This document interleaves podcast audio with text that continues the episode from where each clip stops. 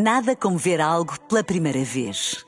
Porque às vezes, quando vemos e revemos, esquecemos-nos de como é bom descobrir o que é novo.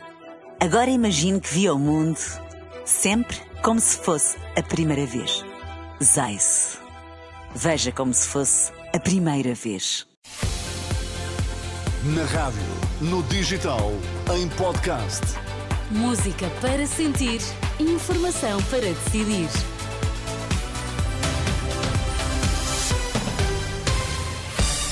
Vai conhecer os títulos em destaque nesta edição das nove. Boa noite. Boa noite. Neste jornal atualizamos as informações sobre o Congresso do PS. Hoje é o segundo dia. Benfica venceu Aroca por 3-0 e mantém a distância de um ponto para o Sporting, que lidera. Pedro Nuno Santos admite governar se o PS ficar em segundo lugar nas eleições de março. Entrevistado pela SIC, o secretário-geral do PS não negou a recente experiência do partido, lembrando que fez parte de um governo que, segundo diz, foi de sucesso, que ficou em segundo lugar.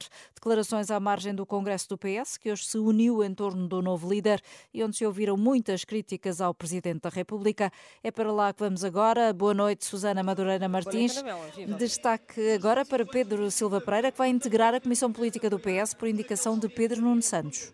Precisamente isto na altura em que a sala do Congresso está quase vazia, continuam as hum, intervenções dos congressistas, mas a sala já está muito, uh, muito pouco uh, preenchida. Uh, por delegados e congressistas. Como disseste muito bem, Pedro Silva Pereira irá integrar a Comissão Política do, do, Partido Socialista por indicação de Pedro Nuno Santos. É uma notícia que a Renascença uh, avançou há pouco no seu site. O eurodeputado socialista e também vice-presidente do Parlamento Europeu vai assim manter-se neste órgão de direção uh, do uh, partido. Esta tarde, no Congresso, Silva Pereira foi mais um dos que implicitamente criticaram o Presidente da República por ter dissolvido esta maioria absoluta, apontando apontando o dedo aos que quiseram condicionar os trabalhos aqui na FIL.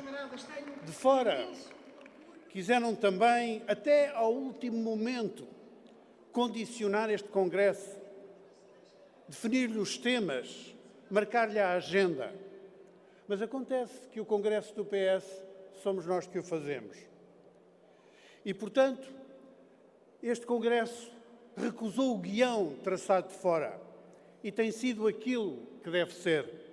Em primeiro lugar, uma extraordinária afirmação de unidade que consolida o Partido Socialista como um referencial de estabilidade na sociedade portuguesa.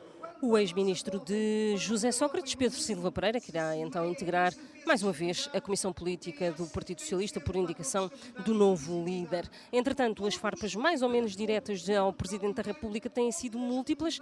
A Renascença, Ascenso Simões, acusa Marcelo Rebelo de Sousa de ser o maior fator de instabilidade política no país.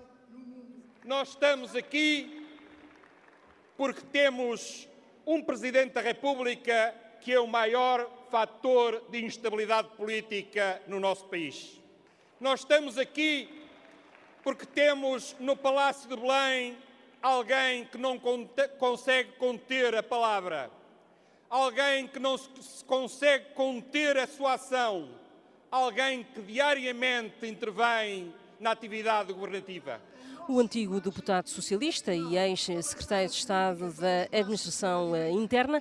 Desta tarde fica ainda a intervenção de Francisco Assis, apoiante de Pedro Nuno Santos, atual eh, presidente do SES, que aconselhou o novo líder do Partido Socialista a nunca esquecer a classe média. E uma das bases desse contrato social passa pela classe média. A história ensina-nos duas coisas. Desde o Aristóteles que sabemos que as classes médias são fundamentais para a afirmação da democracia.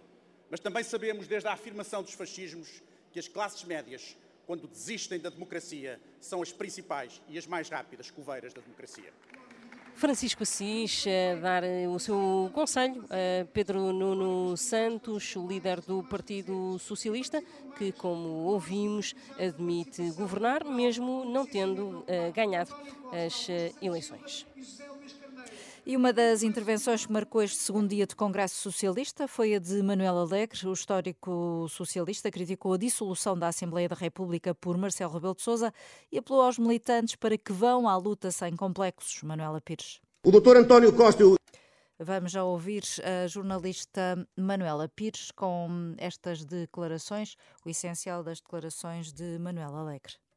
Tem estado afastado da vida política, mas esta tarde Manuel Alegre veio ao Congresso do PS para deixar alguns conselhos ao novo líder do partido e para avisar que podem dissolver a Assembleia da República várias vezes, mas não dissolvem o Partido Socialista. Isso pode fazer-se uma ou duas vezes, não sei quantas daqui até o fim, mas ninguém dissolverá o Partido Socialista.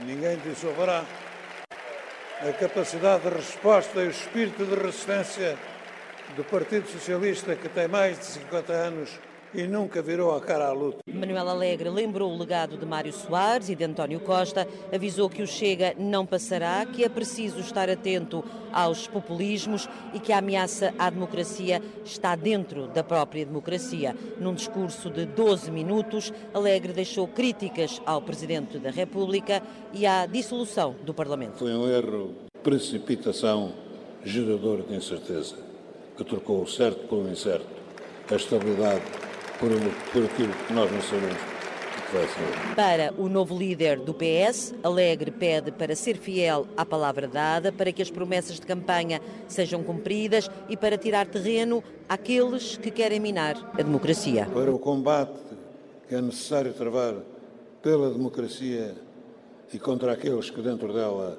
a vão corroendo. Não basta dizer que é o povo quem mais ordena. É preciso saber que o conteúdo de dar esta expressão para os populistas, para os racistas, para a extrema-direita, não é com certeza o sentido que lhe deram Zeca Afonso e os que fizeram o 25 de Abril. O discurso de Manuel Alegre aplaudido de pé pelo Congresso do PS.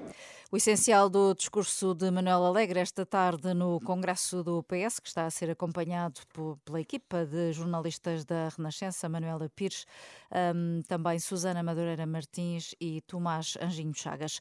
Luís Montenegro acusou hoje António Costa hum, e Pedro Nuno Santos de serem caçadores de gambuzinos da política portuguesa. Durante o encontro com autarcas sociais-democratas, o líder do PSD disse que o diabo é uma espécie de fetiche do PS que o partido chama quando não tem mais nada para dizer. O doutor António Costa e o doutor Pedro Nuno Santos são os maiores caçadores de gambuzinhos da política portuguesa, porque estão sempre à procura do diabo. Só que esse diabo é uma fantasia deles. É uma defesa para a sua incompetência.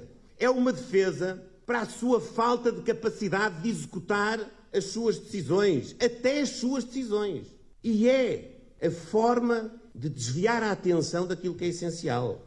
Aquilo que era exigido ao Partido Socialista era que dissesse como é que vai fixar os jovens em Portugal, como é que vai criar mais riqueza, como é que vai atrair mais investimento.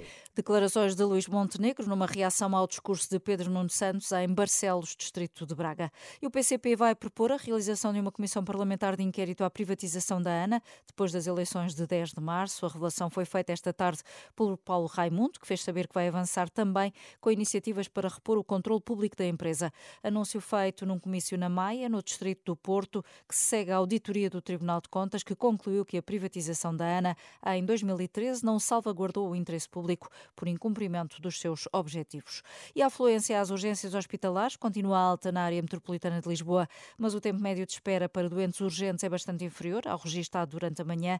A esta hora, no Hospital de Santa Maria, em Lisboa, os doentes urgentes, triados com pulseira amarela, esperam cerca de 3 horas e meia e os verdes 5 horas. No Hospital de Louros, a espera para quem tem pulseira amarela é de pouco mais de 5 horas e no Amadora Sintra, os doentes muito urgentes, com pulseira laranja, esperam pouco mais de uma hora hora. Durante a manhã, os tempos de espera em alguns hospitais superavam as 11 horas e alguns chegavam às 14. Cerca de 170 aviões da Boeing ficam em terra e vão ter inspeção imediata nos Estados Unidos. A decisão da Administração Federal de Aviação Norte-Americana segue-se ao incidente com o avião da Alaska Airlines, que ontem fez uma aterragem de emergência depois de uma janela e um pedaço da fuselagem terem caído.